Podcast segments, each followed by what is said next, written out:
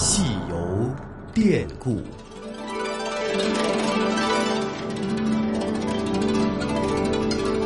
听众朋友，大家好，我是华夏之声的节目主持人胡杨，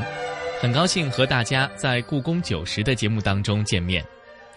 作为中华民族的文化地标，故宫见证了古代中国的兴衰荣辱，其背后所蕴含的深厚的文化气息，更是让每一位来到故宫参观的人都叹为观止。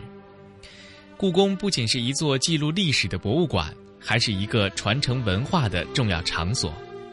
怎样将故宫所承载的历史文化很好的传承下去，是故宫人一直都在思考的问题。故宫博物院的院长单霁翔先生告诉我们，故宫研究院和故宫学院的相继成立，开启了故宫文化传承的两扇门。前年我们成立了两个机构，故宫是一个文化教育机构，所以我们第一个在研究方面设立了故宫研究院。包括古陶瓷研究中心、古书画研究中心、明清宫廷史研究中心、藏传佛教研究中心。我们请郑新淼院长担任故宫博物院的研究院的院长，然后成立考古研究所、文献研究所、明清档案研究所、古建筑研究所和宫廷戏曲研究所。我们今年的扩招了博士后工作站，我们国博士后工作站进站人员呢，这个控制在三十名。这个很多重要的研究课题，今天呢，这个进入了我们的平台，比如一千六百七十件先代先秦铭文的青铜器的研究，比如呢两万八千件碑帖的研究，比如两万三千片殷墟甲骨的研究。上次文物清理的时候，我们发现两个箱子，从里面取出了乾隆皇帝写的两万八千首诗，那么现在正在进行这项研究。再有呢，比它更重要的就是我们收藏的四万两千通名人的书信信，这个尺牍，这个绝对是一个富矿。比如包括曾国藩系列呀，包括董其昌系列，他们不仅是书法，而且呢是一段一段鲜为人知的历史。那么我们也进行瓷片的清理，更多的还有老照片的清理，这个这些呢工作都在进行。做过研究的人都知道，研究往往是枯燥乏味的，需要研究者有着足够的热忱和耐心才能完成。而学者并不完全等同于研究者，学者不但需要具备研究者的这些素养，还需要对历史有着清晰而深厚的了解。单霁翔先生告诉我们，故宫学院的成立就是打通从研究者到学者的最后一公里。还有一个，我们前年成立了故宫学院，主要是培养故宫的学者，因为我们七年间要大约退休三分之一的员工，退休五百名，这样的每年招收的员工呢都要七八十名，那么几年积累下好几百名。虽然他们现在学历比较高，但是要成为故宫学者还有很长的路要走，所以我们成立了故宫学院，就在东华门，站在这个平台上，紫禁城就在眼前，所以老师上课、学生实习都很方便。那么，这是我们去前年入职的新员工，这是去年入职的新员工进行系统的培训，同时在职的员工也不断的进行这样的培训，比如满门初级班，过两天满门中级班也要结业了。那么，我们的这个明代书画鉴定的培训班也很受欢迎。再有呢，不久前国家文物局把故宫博物院这个就是授为全国文物系统。这个培文博系统培训的教育基地，所以我们每年要承担大量的国家培养全国的这样的文物博物馆人士。当然，文化的传承绝不仅限于在故宫的范围之内，而文化的研习也绝不仅仅限于参观这一种方式。近年来，故宫举办了丰富多彩的校园活动。让古老而神秘的故宫通过轻松活泼的方式，真正走进孩子们心中，走到我们的日常生活当中。还有呢，我们今天的故宫学院的教学深入到北京地区的各个中学、各个小学，非常广泛的深入中小学的课堂。还有就是接孩子们到故宫来圆他们的故宫梦。我们过去的知识讲堂呢，到暑期到假日，孩子们都挤得满满的。这个他们在这里面动手，比如是穿朝珠啊、绘龙袍啊，这个画盘子呀、画皇帝的新衣啊，及乾隆诗啊、堆绣、包粽子，这个他们都空手而来，满载而归，把他们这些成果拿回去，对他们课堂课外教育应该说非常丰富。那么，属我们也举办一些亲子艺术活动，叫孩子们在故宫里面感受传统文化。这是不久前国际博物馆日时候我们举办的今年的“从故宫向未来”的活动。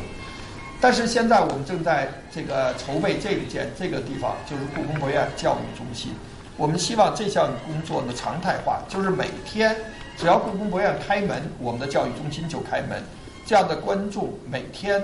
和他们的孩子都可以到我们的教育中心来参加活动，比如我们准备了这准这次准备了这样的四间大教室，他们可以在这里面非常方便的参与各种各种活动。人类文明是多元共生的，文明因多样而有交流互鉴的价值，因交流而多彩，因互鉴而丰富。作为东方文明的代表。故宫在我国与其他国家的文明交流的过程当中，也在积极地发挥着自己的作用。那么，国际博物馆协会也把故宫博物院作为全球唯一的培训中心，我们开始培训来自世界各国的博物馆同仁。第一个班就培训了十六个国家的学员。那么，这些国际的著名的教授在这里讲藏品的保护啊、文物收藏啊、风险管理啊、这个道德问题。学员呢，分分成组，就他们感兴趣的课题进行研讨，然后参观北京其他地区的博物馆，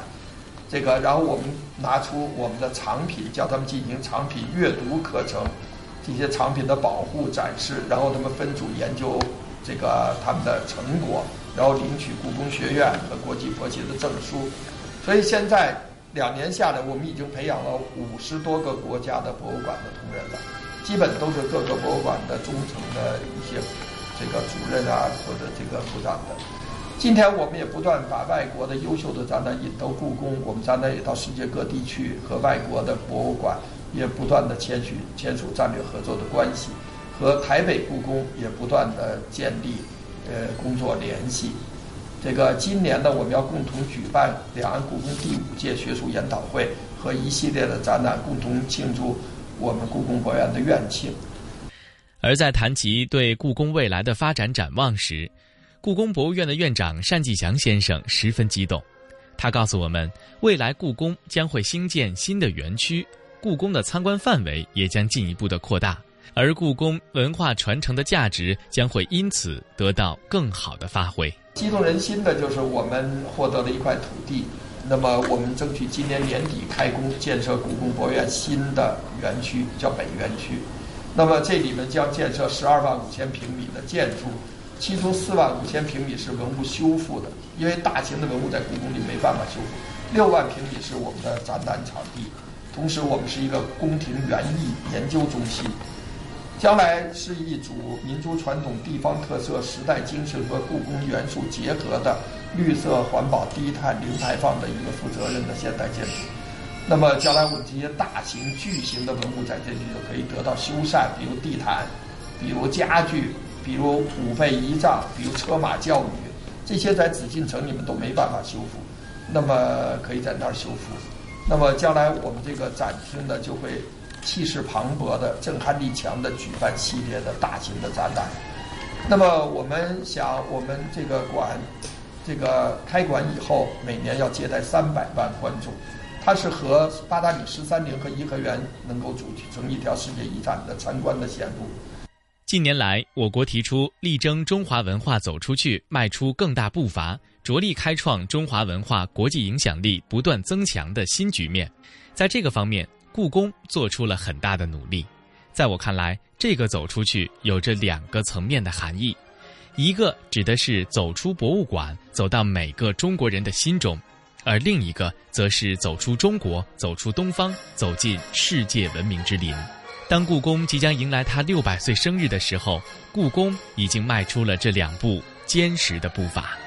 习近平总书记说：“中国人民共同享有人生出彩的机会，共同享有梦想成真的机会。”那么，作为故宫博物院，最现实我们的梦想，就是希望再通过五年的努力，到二零二零年，